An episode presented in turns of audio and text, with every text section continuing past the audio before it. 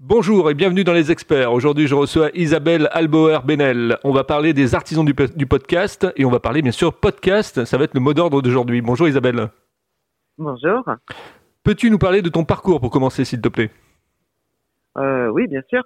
Euh, alors mon parcours, j'ai fait euh, une école de, de, de, communication qui s'appelle les FAP.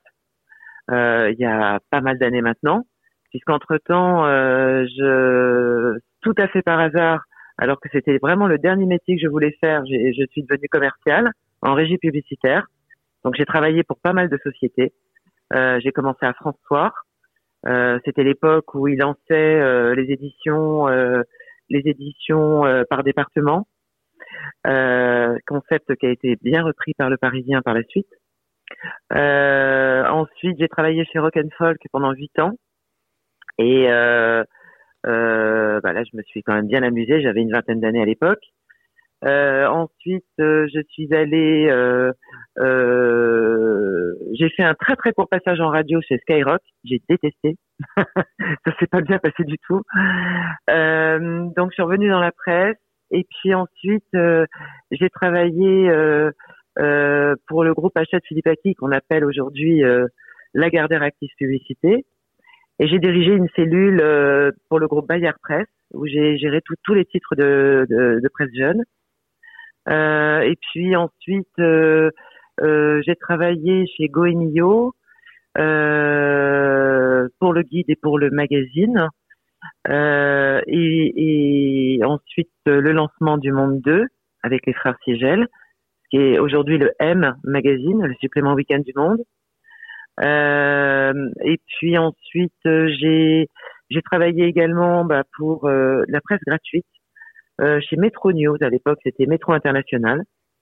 J'ai à peu près un an et demi. Je suis retournée chez François aussi.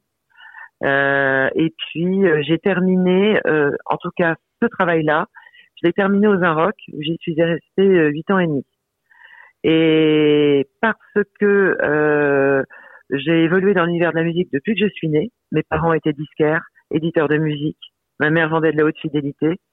Eh bien, euh, tout ça a fait que euh, j'ai écouté la petite voix dans ma tête et je me dis ça suffit. Je veux faire quelque chose qui me plaît, qui m'éclate. Et, et, donc, euh, je cumule tout ce que j'ai appris en régie publicitaire, euh, puisqu'en fait, les régies publicitaires, c'est pas seulement vendre de la pub, c'est aussi faire du storytelling, des contenus pour des marques, monter des opérations spéciales, faire des événements. C'est plein de choses comme ça. Et donc, j'utilise déjà toutes ces connaissances-là, plus mon amour pour le son.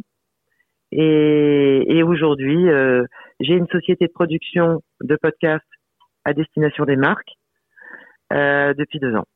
Ok, alors on va parler du, du podcast. Pourquoi tu euh, tu t'es lancé dans le podcast? Pourquoi tu as cru au podcast? Alors, euh, alors déjà, il y avait l'amour du son, c'est ce que je viens de dire là. C'est, c'est, c'est, ça a été pour moi une, une suite logique. Et mhm. puis on commençait à en parler. Moi, j'avais, j'avais quand même pas mal suivi un petit peu tout ce qui se passait dans le, dans, déjà aux États-Unis, puisque c'est, c'est surtout aux États-Unis que ça a explosé à l'époque. Donc ça date d'il y a à peu près trois ans environ. Et, euh, et j'avais euh, suivi, euh, euh, j'avais suivi une société qui s'appelait Box Son, qui a été euh, monté par euh, Pascal, euh, Pascal Clark? Pascal Clark, tout à fait. Et je trouvais, je trouvais ça génial. Et, et moi, ça me permettait aussi de passer de l'autre côté, ne plus être commercial et, et passer plutôt côté écriture. Et puis c'est vrai que euh, ça faisait déjà des années qu'on me disait que j'avais une voix pour faire de la radio, etc. Et donc avant de monter cette société, j'ai appelé une radio numérique par l'intermédiaire d'un ami et j'ai commencé à parler un peu dans le micro, etc., à écrire, à faire des petits podcasts. Et ça m'a plu et, et ça a été, euh, entre-temps, euh, bah, c'était une aventure. Hein, on sait tous, on, euh, tant qu'il n'y a pas de business, tout le monde est ami. Hein, c'est toujours comme ça que ça se passe. Donc tous les acteurs actuels du podcast, on s'est tous suivis énormément au départ. Euh, que ce soit les plateformes d'écoute, que ce soit les boîtes de production, les podcasteurs ou podcasteuses, etc. Et, euh, et c'était c'était vraiment une, une, une, aventure, quoi. Voilà. D'accord. Alors tout à l'heure tu parlais de, d'un petit passage effectivement à, à, Skyrock. C'était dans quelle période ça? C'était la grande époque de Skyrock euh, où il y avait effectivement les jingles d'Alain Dorval? Non, c'était euh, c'était l'époque de Skyrock lorsque Skyrock était totalement intégré euh, euh, au groupe Lagardère Active Publicité, c'est-à-dire avec Europe 1.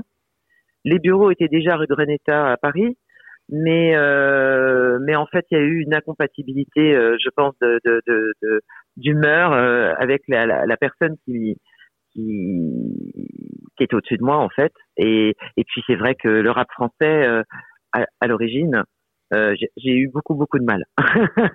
et euh, autant euh, lorsqu'un lorsqu'on a travaillé sur un, un numéro papier, euh, quand le numéro sort, c'est notre bébé, on le touche, c'est tactile, enfin c'est tactile. Autant la radio, on est obligé euh, pour voir ce qui se passe dans la concurrence d'écouter toutes les radios. Et ouais, c'était c'était pas mon élément. Voilà. D'accord. Tout à l'heure, tu parlais de, de rock and folk. Moi, c'était ma bible, euh, rock and folk. Quand je travaillais ah, en, bah radio, en radio FM, je lisais rock and folk et je lisais toutes les interviews de rock and folk. Je dévorais. C'est marrant. J'ai eu, j'ai eu Philippe Manœuvre hier au téléphone en parlant de rock and folk. Donc, ah. euh, ah, Philippe Manœuvre, il est à la retraite maintenant. Hein. Oui, il a, il a écrit un, bouquin là sur le sur le rock justement qui est super. Oui, oui, voilà. Et il a fait sa dédicace. Euh, c'était Fnac des Ternes euh, il y a deux jours là. Voilà. Et euh, oui, oui, euh, rock and folk, c'était, euh, c'était, c'était chouette. C'était, oui, oui, ça m'a, ça m'a éclaté complètement. Et puis c'est, c'est vrai que travailler comme ça étroitement avec une rédaction, il y, a franchement pire. Et puis travailler dans quelque chose que l'on aime, c'est plutôt sympa.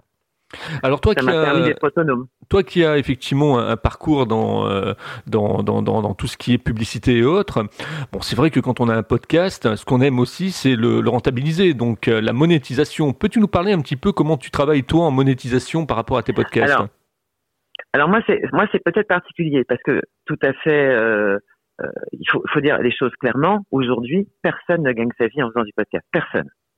Aucune boîte. Ça, c'est ça, c'est ça, c'est vrai. Euh, après, euh, en fonction des acteurs euh, dans l'univers du podcast, les, les business models, si je peux, si, si je peux prendre ce terme-là, sont totalement différents. Moi, comme j'étais dernièrement, enfin ces dix dernières années, dans des cellules d'opérations spéciales au sein des régies publicitaires, et que j'ai fait beaucoup de, j'ai beaucoup écrit, j'ai fait beaucoup de storytelling et de choses comme ça, euh, et j'ai monté des opérations spéciales parce que, par exemple, les Inrocks c'est le même groupe que Radio Nova. Et euh, donc, je faisais des choses cumulées pour des marques où il y avait un peu de rédactionnel, un jeu concours, euh, euh, un événement euh, avec euh, un, un, event avec la marque. Euh, voilà, c'était un peu un système un peu 360. J'ai gardé ce système-là dans mon dans mon business aujourd'hui, c'est-à-dire que lorsque j'ai une marque qui s'adresse à moi pour faire une série, alors déjà, je, bon, on en parlera après, euh, comment comment ça se passe. Mais quand je fais une série pour une marque euh, et qu'elle me elle me donne un budget, dans ce budget, euh, bah, j'ai mes prestataires qui sont dedans, mais j'ai aussi ma commission, etc. Donc je gagne ma vie par projet. D'accord. Ouais, c'est une autre façon de, de, concevoir parce que c'est vrai que la monétisation des, des, des podcasts, c'est souvent les pré-rolls, c'est des épisodes sponsorisés, c'est le CPM, etc. Quoi. Alors, moi, je travaille comme ça. D'abord, inutile de vous dire, enfin de te dire, pardon, que euh, la publicité, j'en veux plus. j'ai un, j'ai un rejet. Hein, j'ai fait 30 ans de ça, je, je peux plus. Et je, je trouve euh, dommage de mettre justement un spot avant et après un podcast. Je trouve que ça dénature complètement l'expérience. Et ça, je le refuse. Euh, je gère moi-même ma plateforme, donc je ne cherche pas forcément à monétiser, sauf si le client me le demande, et là auquel cas ça rentre dans le, dans le contrat, dans, dans, dans, dans la budgétisation globale. Mais s'il me le demande pas, euh, c'est un travail euh, de communication euh, via des newsletters, des communications sur les réseaux sociaux, ce genre de choses. D'accord. Et, et, voilà. Et puis c'est vrai qu'un un podcast, pour qu'il marche, c'est dans la durée. Il faut, il faut, il faut lui laisser le temps de trouver sa communauté. Ouais, sur le long terme. Après, il y a plein de systèmes. Voilà. Après, il y a plein de systèmes que j'utilise aussi euh, pour euh, pour toucher euh, tout de suite la bonne communauté. Par exemple, on peut très bien imaginer un partenariat avec une marque média qui correspond à la thématique du podcast. Qu'est-ce que tu appelles une qu'est-ce que tu appelles une marque média pour les gens qui nous écoutent? Alors, une marque média, c'est bah, une marque de presse qui, qui s'est digitalisée également. Donc c'est à la fois un magazine, un site internet, une newsletter qui appartient à cette marque de presse avec tous les clients, et puis tous les réseaux sociaux de, de, la marque. Quand je dis marque média, c'est par exemple, je vais redonner l'exemple des Inrocks. Donc il y a le magazine, mais il y a le site aussi, il y a l'application, euh, et puis il y a tous les événements euh, qu'ils organisent. Ah, Donc euh, on peut très bien monter un système un peu 360 euh, avec du partenariat euh, et des échanges de, de, de, de, procédés comme ça pour euh, pour faire monter les choses. Il y a une autre façon également de d'avoir de, l'audience sur un podcast, c'est de faire de l'influence. Alors qu'est-ce que c'est que de faire de l'influence? Bah, C'est tout simplement euh, par exemple, demain, je fais un podcast euh, plutôt en talk, c'est-à-dire en interview. Euh, L'invité va, va être un influenceur de marque euh, qui va avoir entre 50 000 et 350 000, 400 000 followers. C'est évident que lorsque l'épisode il est sorti, euh, l'influenceur il le poste et ça change tout. ouais, ça explose directement. ah bah, ça explose au niveau des écoutes. Voilà, tout à fait. Donc on n'est pas forcément obligé de, de, de, voilà. Alors on va parler des artisans du podcast. Déjà le mot, euh, le, mot est bien que les artisans. On imagine bien effectivement les gens en train de travailler, de de faire du storytelling, de faire attention au son, etc. Les artisans c'est quelque chose de bien bien précis quand même quelque part au niveau du mot. Tout à fait. En fait, j'ai la chance d'avoir monté la société il y a deux ans et donc je fais partie des premières sociétés vraiment euh, qui ont euh, deux ans d'ancienneté. Donc ça, c'est déjà un bon point. Les artisans du podcast, parce que en fait, euh, je fais du sur-mesure. Alors tout le monde, tout le monde va vous dire oui, je fais du sur-mesure. Mais euh, j'ai fait un long travail pendant une année où j'ai répertorié des plumes. Alors dans les plumes, bah il y a des journalistes, il y a des concepteurs rédacteurs, il y a des voilà, et j'ai pris j'ai pris des gens de talent. Euh, j'ai référencé également bah, des voix, les voix off. Euh, j'ai référencé des musiciens pour faire des musiques originales pour les pour les, introductions, enfin les jingles, euh, etc., etc. Et même des photographes parce que je euh, c'est clairement je ne fais pas de podcast vidéo, c'est essentiellement de l'audio, mais je trouve que d'associer euh, de l'image au son, ça a du sens. Ça a du sens, ça raconte une histoire. Enfin, c'est voilà. Donc, euh, je sais plus ce que je disais, j'ai un petit trou. Ouais, tu disais l'association entre le, entre le son et l'image. Oui, voilà, le son et l'image. Et euh, mais par contre, je sais plus où je voulais euh, euh, où je voulais aller. C'est pas grave, je vais te poser une autre question. ouais. en fait, aujourd'hui, qu'est-ce qui fait qu'un podcast marche? Quelles sont les tendances? Il y a l'interview, il y a le documentaire, il y a, il y a, il y a le récit, bah. il, y a, il, y a, les faits divers. Alors, j'ai envie de dire, à l'origine, ce qui a marché en France, euh, c'était euh, bon d'abord la liberté d'expression. Donc toutes ces jeunes filles qui faisaient des podcasts sur euh, les genres, les, les, les, les, oui, ce qu'on appelle les genres aujourd'hui, euh, sur, euh, euh, je sais pas moi, euh, euh, ça peut être l'homosexualité, ça peut être le, ça peut être le racisme, tous ces sujets un peu délicats. le podcast est encore encore un, un des rares médias entre guillemets qui avec qui, enfin avec lequel on a vraiment une liberté d'expression. Je ne sais pas si ça va durer, mais c'est le cas aujourd'hui. Donc, au départ, ce qui va vraiment marcher en France, c'est ça. Et puis, c'est toutes les affaires euh, euh, euh, toutes les histoires autour des, euh, autour des criminels, euh, les affaires policières, tous ces trucs-là, ça marche très très bien. Et puis il y a eu un moment aussi avant avant la pandémie, les comédiens de cinéma ont commencé aussi à, à faire du, du à faire du podcast, notamment donc là pour le coup des fictions. Donc ça aussi, ça a bien marché. Et, euh, et aujourd'hui, euh, euh, bon, en termes de développement, il y a un boulevard, hein, évidemment, que ce soit en communication externe ou interne.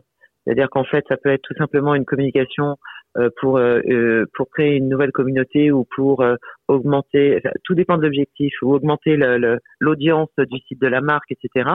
Ou de faire de l'influence. Et euh, euh, et puis, euh, euh, ça peut être aussi de la communication interne. Exemple, une énorme entreprise, une grosse holding qui a des filiales un peu partout en France, ça peut permettre de fédérer des salariés pour communiquer sur l'actualité de la société, dis n'importe quoi, le président qui s'adresse aux salariés, les success stories des, des, des, des, des salariés, etc., etc. Et ça peut être aussi, n'oublions pas, même si c'est pas très sexy, euh, comme le podcast s'écoute à 95%, j'allais dire, avec des écouteurs ou un casque, euh, bah, on a les mains libres et ça peut être des tutos. Ah ouais, sympa les tutos. Mmh, tout à fait. Ah bah ouais, voilà. Pour l'instant, c'est pas vraiment encore développé, mais mais mais bon, il y a. Et puis on s'est aperçu aussi d'autre chose, c'est que le podcast peut. Euh, il y a des chiffres qui le montrent. Euh, c'est Avas euh, Paris qui avait fait cette étude. Il y a une étude qui montre que sur un podcast d'actualité, par exemple, ou sur une marque, on peut faire changer d'avis l'auditeur. Quand un auditeur a des préjugés sur, quoi que ce soit, il peut complètement changer d'avis après avoir écouté un podcast. Un média d'opinion, quoi. Ouais, tout à fait. Donc euh, tout dépend. En fait, des podcasts, il en existe plusieurs formes, plusieurs sortes. Euh, ça peut être une fiction, ça peut être une narration, ça peut être du talk, donc de l'interview. Euh, ça peut être, pourquoi pas, du micro-trottoir. Ça peut être, ça peut être beaucoup, beaucoup de choses. Donc, en fonction des objectifs du podcast, eh ben, notre travail, c'est justement d'identifier tout cela, d'identifier une cible, parce que une fois qu'on a identifié la cible, le format d'écriture sera différent. et tout passe par l'écriture même si, si on parle de son, tout passe par l'écriture. Il faut que ça soit extrêmement bien écrit. Alors justement, euh, le coût, on va, on va en parler, le coût d'un podcast, aujourd'hui en moyenne, ça revient à combien un, podcast à, produire C'est impossible de répondre.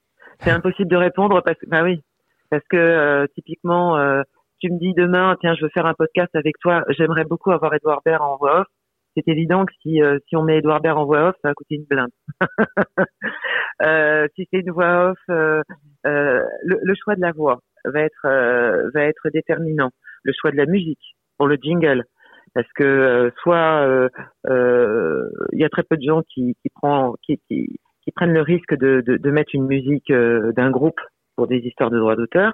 Donc en général, on s'adresse plutôt à un artiste, un musicien, euh, on lui fait un petit brief en lui disant bah voilà, euh, je dis n'importe quoi, euh, je veux que tu me fasses un truc genre Woodkid, je dis n'importe quoi. Et puis il va il va faire une nouvelle composition, bon bah ça faut l'acheter évidemment. Donc euh, je dirais que le, le, le, podcast qui coûte vraiment pas cher, c'est le talk parce que le talk, c'est quelque chose qui est relativement simple. On n'a pas besoin d'aller en studio. J'ai moi-même un studio mobile, je me déplace j'ai du bon matériel et puis euh, et puis euh, c'est pas compliqué. On n'est pas dans quelque chose de complexe. Après, euh, si c'est une fiction, c'est évident que là, une fiction, ça coûte beaucoup plus cher, puisqu'il va y avoir des comédiens, il va y avoir des voix, il va y avoir la musique aussi, euh, etc. L'écriture, tout ça, ce sont des coûts. Oui, et puis il y a les droits d'auteur euh, aussi.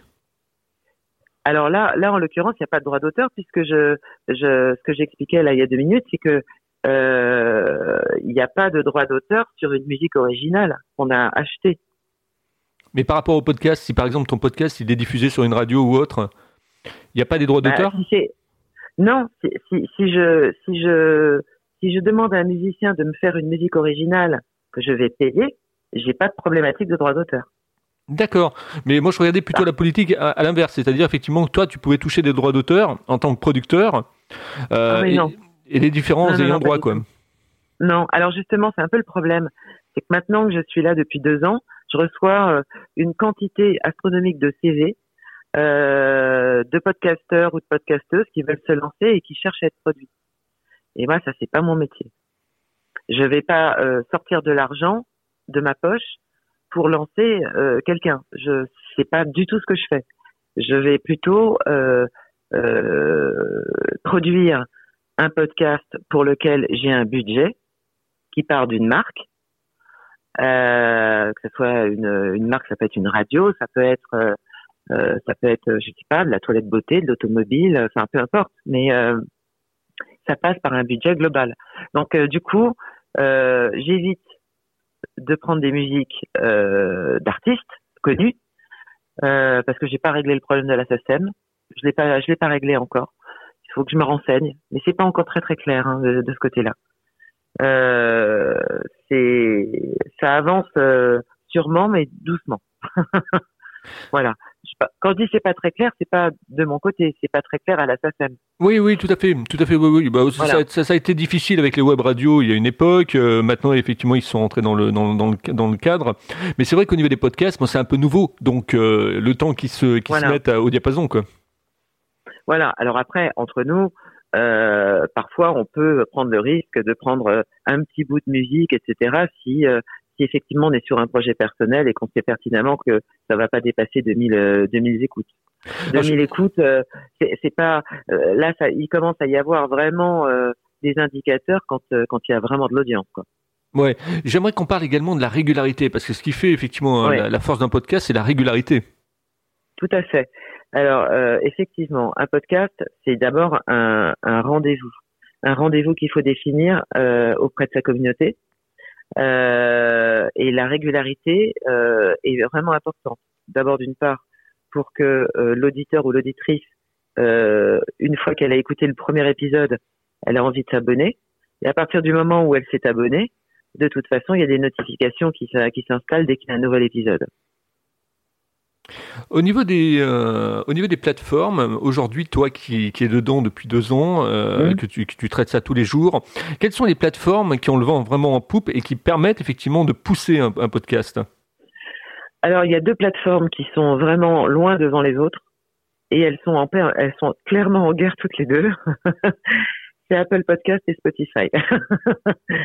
Là, c'est la guerre. C'est la guerre entre les deux. Euh, et après, il y a toutes les autres. C'est-à-dire qu'aujourd'hui, euh, il y a plein de plateformes qui s'y mettent. Il y a Google Podcast, il y a Amazon Music, il y a euh, Deezer. Ouais, Deezer, Alors, Deezer aussi. Loin derrière. Voilà. Euh, il y a Deezer. Euh, et puis après, il y a plein de petites plateformes, euh, euh Stitcher, etc., etc. Bon, il y a, il y a des, mais bon, les, les trois principales, j'ai envie de dire, c'est devant Deezer hein, d'ailleurs, c'est Google en troisième mais c'est euh, Apple, euh, Spotify et Google. Google parce que Google, ça peut permettre à des gens qui ne maîtrisent pas trop la, la partie tech pour aller chercher le podcast, ça leur facilite les choses. Il suffit de taper simplement dans le moteur de recherche de Google le titre du podcast en, en indiquant podcast et on arrive sur un lecteur. Oui, tout à fait. Il y a, il y a une sorte de petit, euh, de, petit, de petit, rectangle où on voit les podcasts à l'intérieur. Voilà. Et ça, c'est vraiment important parce que parce qu'il y a encore tout un travail à faire, en tout cas en France, euh, euh, pour pour pour pour apprendre, pour pour montrer comment on fait pour trouver un podcast. parce que le problème aussi en France, c'est qu'il y a plusieurs normes. Il y a la norme IAB comme aux États-Unis, mais il y a d'autres normes à côté. Ce qui fait qu'aujourd'hui, pour mesurer les audiences, c'est très compliqué, très très compliqué. Euh, aux États-Unis, tout est lissé. En France, pas du tout. Du coup, euh, euh, du coup, euh, le, le, le euh, quand on quand on nous demande euh, de, de, de, mesurer, enfin de, de, de comment dirais-je, de, s'engager sur un nombre d'écoutes, là, ça commence à être beaucoup plus compliqué. Beaucoup plus compliqué. C'est toute une autre forme de travail. Il faut sortir qu'on appelle les KPI, donc c'est des trucs de cible. Euh, et et euh, il faut communiquer tout le temps, tout le temps, tout le temps. Euh, lorsque le client a le budget, bah, on peut aussi faire appel à des, à des outils euh, qui permettent justement de, de, multiplier les audiences. Euh, mais ce sont des outils qui coûtent encore très cher. C'est quoi comme outil? Alors par exemple, alors déjà, le, alors c'est tout récent. Euh, mais euh, c'est un outil euh, qui D'abord, je, vais expliquer en quoi il, booste. Cet outil, il, il permet en fait de, il a des deals avec toutes les marques de presse. Ce que je disais tout à l'heure. Je dis n'importe quoi, il va y avoir du L, du Marie-Claire, de l'Express, du Point, etc. Et en fonction de la thématique du podcast, moyennant finance, euh, ce podcast est hébergé sur les sites de ces marques. Et donc, va chercher son audience, euh, son audience, son cœur d'audience. Vous voyez ce que je veux dire? Oui, je vois, oui, mais ça doit coûter une blinde, ça. ça coûte cher. Il y a, y a quelqu'un qui m'a fait une proposition il y a pas longtemps et j'ai juste halluciné. pour avoir 8000 écoutes sur un épisode, faut payer 10 000 balles. Ouais, c'est énorme. Hein. C'est énorme. Donc, euh, euh, s'il y a une marque qui, euh, euh comment dirais-je, si, si une marque euh, est, a, le budget pour le faire, et eh ben voilà. Mais sinon, euh, c'est vraiment. alors, je cherche le nom là, tout en discutant. Le nom de la société, j'ai un, j'ai un, j'avoue, j'ai un trou. j'ai oublié. Ça me reviendra. J'en parlerai tout à l'heure. J'ai oublié le nom de la société, mais c'est encore c'est quelque chose qui est vraiment très récent. Alors, euh, au niveau des, artisans du, podcast, est-ce que tu arrives à rentabiliser quand même effectivement les coûts de production d'un podcast? Parce que tout à l'heure tu disais que bon, euh, en France aujourd'hui, personne effectivement gagne de l'argent réellement avec un podcast. Euh, bah, les coûts de production, ils sont définis déjà à la base, parce qu'on le sait, et on, on, a toujours une petite marge d'erreur au cas où, parce que ça se passe jamais comme on veut, évidemment. Euh, mais euh, le, le, le, le, non, la seule chose qui peut qui peut être embêtant, c'est euh, par rapport à la pandémie. Ben, on va y, on va y revenir. Euh, lorsqu'on a une régularité euh, en termes d'épisodes et que ben, les gens tombent malades, eh bien ça décale les sorties parce qu'on peut pas enregistrer. Donc ça c'est euh, là qu'on est en train de faire tous les deux, je ne fais pas du tout en podcast par exemple. Je n'enregistre pas à distance, jamais. J'enregistre vraiment euh, euh, la, la, la, la, qualité sonore du podcast est très très importante. Si le podcast est mal enregistré, il n'y a pas d'écoute. Il faut vraiment un confort d'écoute. C'est vraiment important. Faut pas oublier que c'est un outil où on est dans de l'immersion, on est dans l'intimité, on est dans euh, on est dans quelque chose en plus qui est vraiment dans la tendance aujourd'hui, c'est-à-dire que le podcast est un des et, a, a, une faculté euh, d'avoir un, un, taux de d'engagement très fort. C'est-à-dire qu'en fait, c'est un peu la, la, la, politique de Netflix, c'est un contenu qu'on va aller chercher et qui n'est pas imposé. Et puis l'autre intérêt du podcast aussi, c'est que euh, alors qu'on est dans un monde où on a une saturation des écrans, une saturation aussi des informations, euh, euh, notre cerveau n'y arrive plus. D'ailleurs, je pense toujours à ce livre écrit par par Bruno Patino qui s'appelle La tempête dans le bocal, sachant qu'on est la, la nouvelle civilisation du poisson rouge. De mémoire, le poisson rouge a 8 secondes d'attention, l'être humain 7, un truc comme ça. Je, je me trompe peut-être de, de, de, de 1% ou 2, mais c'est à peu près ça. L'avantage du podcast, c'est que lorsque vous écoutez un podcast, vous êtes vraiment concentré sur le podcast. Si vous regardez un écran, exemple la télé, enfin moi je moi je suis je, je, suis un exemple typique, mais on, je pense qu'on est tous un peu comme ça il y a une tablette sur une table, où il y a mon téléphone dans la main. Euh, je vais, euh, je vais, euh, je vais regarder euh, les réseaux sociaux euh, tout en regardant un film. Je, je vais pas avoir la même attention. Voilà. D'accord. Moi, je, je, oui, moi, moi, par exemple, quand j'écoute un podcast, il m'arrive effectivement de, de, faire des recherches sur Google en même temps, quoi. Parce que euh, j'écoute ce qui, ce qui se dit, donc je suis attentif. Euh, par contre, si c'est une vidéo, c'est pas la même chose, quoi. Hein. On a ah besoin de regarder l'image, quoi. Ouais. Voilà, c'est ça. Et, euh, et ça, c'est un bon point. Et puis, il y a autre chose aussi très important, c'est que le coût de production d'un podcast est bien moins cher qu'un coût de production de vidéo hein, aussi.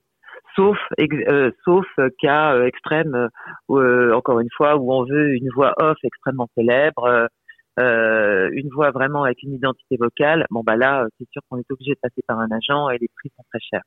Mais il y a plein de jolies voix qui sont abordables. Voilà. Alors, je vais te poser la, question marqueur des, experts, hein, celle effectivement qui amuse mon audience.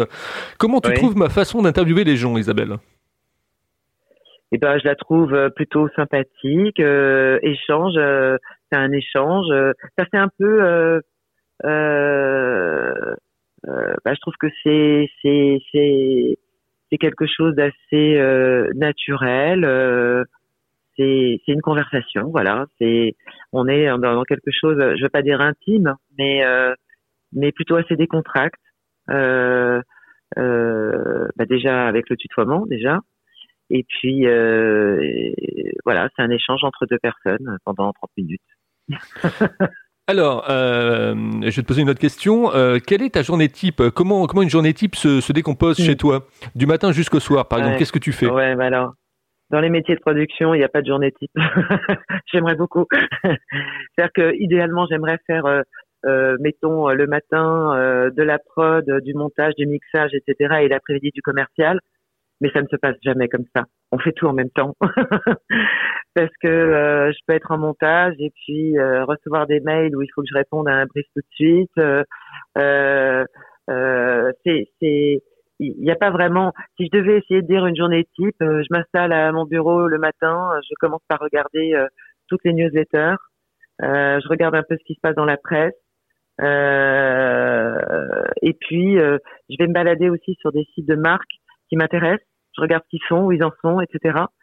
Et euh, et puis euh, après j'attaque euh, j'attaque ce que j'ai en production. Euh, j'attaque également tout ce qui est communication réseaux sociaux parce que c'est important aujourd'hui. et puis bah, je prends des rendez-vous aussi. Alors idéalement bien sûr en physique, mais comme tu le sais, de plus en plus c'est que de la visio, c'est insupportable. on n'a pas tellement le choix. Donc euh, voilà, beaucoup de rendez-vous et, et des séances d'enregistrement, des séances de mixage. Euh, voilà, c'est à peu près tout. Euh, des séances de de, de, de brainstorming euh, sur euh, comment on voit la suite. on va étudier aussi les écoutes de nos podcasts. pourquoi ils sont écoutés de telle heure à quelle heure, de telle heure à telle heure. Est-ce que c'est plutôt un profil masculin, féminin? Est-ce qu'il y a des gens qui ont décroché, je dis n'importe quoi, au bout de 15 minutes sur un truc qui fait 30 euh, Tous ces éléments-là permettent de rectifier le tir et de et de, de prendre en considération euh, un certain nombre de choses pour s'améliorer. Pour les gens qui nous écoutent euh, et qui ont envie de se lancer dans le podcast, euh, quelles sont les, les erreurs à éviter, toi qui es une experte dans le domaine? Bah déjà, l'erreur, tout le monde pense que le podcast est facile. Et euh, tout le monde veut se lancer dans le podcast. Euh, là, pour la troisième ou quatrième année consécutive, le festival, le Paris Podcast Festival, il est blindé de chez blindé. Il y a plein de gens qui veulent se lancer. Si j'avais déjà un conseil à donner, c'est que lorsqu'on veut faire un podcast, il faut d'abord tout poser sur un sur une feuille de papier et il faut structurer euh, son travail et, et, et, penser vraiment à la construction du podcast de manière à pouvoir enregistrer tout, ce dont on a besoin. Et puis, euh, et puis il faut faire des, des tests avec son appareil. Donc les appareils enregistreurs, euh, bah, il y a un peu de tout. Moi, j'utilise un Zoom, mais il y a d'autres marques. Euh, il y a plein de, de, de, Il faut se familiariser avec l'appareil, avec tous les réglages, et il faut faire des tests. Parce que si l'enregistrement si il est foutu, euh, j'ai typiquement, je vais pas donner son nom, mais un scénariste qui m'a demandé de l'aide sur un podcast. Il est parti au Liban, il a fait des interviews, il n'avait jamais enregistré de sa vie. Bon, bah, ces enregistrements sont pourris, on peut rien faire avec. Rien. Quand, on, euh, quand, quand l'enregistrement est pourri, euh, c'est, pas possible. Et puis, euh, je déconseille fortement également dans du talk d'enregistrer euh, dans une dans un restaurant, dans un ou dans une pièce euh, euh où il y a de l'écho, etc. Parce que tout ça, d'abord, ça ça enlève une qualité d'écoute et d'attention. Il vaut mieux enregistrer l'ambiance du café à part et enregistrer l'interview au calme et faire un montage par la suite. Ça, c'est déjà beaucoup plus quali que de que d'enregistrer euh, comme ça dans un dans un lieu bruyant. Euh, Qu'est-ce que je pourrais donner comme autre conseil? Euh, Qu'il faut pas se décourager, que les, les les, les audiences, elles n'arrivent pas comme ça du jour au lendemain. Euh, on n'est pas dans un spot publicitaire, on est dans quelque chose qui met du temps. Euh, qui s'installe avec le temps. Donc, euh, qui dit podcast dit durée. Donc, il faut pas euh, faire un podcast avec quelques épisodes, ça sert à rien. Il faut, il faut le faire durer. Il faut qu'il y ait beaucoup d'épisodes. Il faut vraiment travailler son audience. Et, et après, ça paye, bien sûr. Il y a un temps, il, y a une, il y a un temps, il y a une durée approximative qu'on connaît effectivement pour qu'un pour, qu'un podcast effectivement se propulse? Bah, j'ai envie de dire, il y a des tendances pour tout. Alors, il y a des, des gens qui font des podcasts de deux heures, trois heures. Euh, très honnêtement, moi, j'en ai jamais écouté. C'est trop long. Euh, je crois que le maximum que j'ai dû faire, c'était une heure et demie et c'était Philippe Manœuvre. Mais sinon, euh, la tendance, c'est un peu comme Netflix, j'ai envie de dire. Netflix est un est un très bon euh, indicateur. C'est-à-dire qu'en fait, aujourd'hui, la tendance, c'est les mini-séries. Donc, c'est des, c'est des séries qui font entre 30 et 40 minutes, où il y a 8 épisodes, par exemple. Bon, bah, le podcast, c'est pareil. La tendance, c'est le format court. Alors, c'est quoi un format court? Ça peut, ça peut être une minute, même si une minute, c'est pas réellement du podcast, mais bon, en disant de une minute jusqu'à 20 minutes max. Ça, c'est un format court. D'accord. Passer les 20 minutes, passer les 20 minutes, c'est plus compliqué. Mais cette tendance, on peut la voir aussi un peu partout. Hein. Il suffit de voir aussi comment sont construits les magazines aujourd'hui. Il y a plein de petits encadrés avec des choses courtes, etc. On est, on est dans la réduction de, de, de temps et d'information. Hein. On est quand même dans cette tendance-là. Alors après, parallèlement, il y a des médias qui sont là pour ça, pour aller creuser et, et, et, euh, et approfondir un sujet. Mais, mais je, je, moi personnellement, je ne suis pas pour le podcast qui dure une heure. Voilà. Ah, je, je, trouve que c'est. J'ai tout bon avec les experts. Alors effectivement, je suis entre 30 et 40 minutes, moi, donc c'est très bien. bon, voilà. Mais c'est le max, hein. Ouais, c'est le max, ouais. Mais, mais c'est vrai que bon, euh, je suis un peu comme toi. Hein. au bout de, de 30-40 minutes, voire 50 minutes, euh, ça tire un petit peu au niveau de mon oreille et au niveau de mon temps euh, quand j'écoute des podcasts. Hein. Euh, il faut pas que ça soit trop long, quoi. Ouais, et puis euh, et puis c'est vrai que quand on quand on fait un podcast comme ça dans la durée, on a intérêt à faire une production euh, canon parce que il faut tenir en haleine l'auditeur et c'est tout un travail. C'est-à-dire que euh, on peut très bien imaginer sur un talk avoir des moments de respiration avec de la musique ou des moments de respiration avec pourquoi pas un micro-trottoir ou l'intervention de quelqu'un euh, euh extérieur euh, euh, à l'interview, etc., etc. Tout est une histoire de d'aller rechercher l'auditeur en permanence, en permanence. Tout à fait. C'est pas le même travail qu'en radio, c'est très différent. Tout à fait, il faut des relances. En tout cas, merci Isabelle pour euh, pour cette valeur ajoutée que tu nous as donnée aujourd'hui dans euh, comment on fait un podcast, comment on produit un podcast, comment on le propulse, etc. Là, ceux qui ont écouté et ceux qui vont écouter, je pense qu'ils vont en prendre de la graine, il n'y a pas de souci. Euh, si vous aussi vous voulez être interviewé dans les experts, vous me contactez sur contact libre-antenne sur oui contact libre-antenne.fr. Je le dis tout le temps, donc normalement je ne vais pas me tromper. Contact libre-antenne.fr. Voilà, en l'appuyant un petit peu, ça passe mieux. Et euh, n'oubliez pas de partager aussi l'interview euh, d'Isabelle, euh, c'est important, de la commenter, et puis aussi de mettre des petites notes sur les plateformes de podcast, ça permet d'avancer plus vite. Merci Isabelle. pour effectivement les gens qui auront envie de continuer à discuter avec toi après cette interview, parce qu'ils ont été séduits par rapport effectivement à cette valeur ajoutée que tu leur as donnée, comment ça se passe sur les réseaux sociaux? Comment on rentre en contact? Euh, pardon, j'ai pas compris la je question. je disais effectivement comment on, peut rentrer en contact après l'interview pour les gens qui ont envie de continuer à discuter avec toi. Ah, bien sûr. Euh, alors, euh, il existe euh, sur Facebook, sur Instagram et sur Twitter un compte Les Artisans du Podcast. Donc il n'y a pas de, il a pas de problématique là-dessus. Sinon, il y a mon site internet lesartisansdupodcast.fr euh, et puis euh, mon adresse email isabelle lesartisansdupodcast.fr. Je peux pas faire plus simple. c'est très bien, c'est très très très bien, une belle conclusion. Euh, tu ne quittes pas, je te retrouve en antenne. Merci de votre fidélité à vous qui avez écouté cette interview. Je vous dis à demain avec un nouvel invité, comme disait Lucien Jeunesse. À demain, si vous le voulez bien. C'était les experts et Philippe, Philippe Belgrand. Merci Isabelle. Merci Philippe. Merci.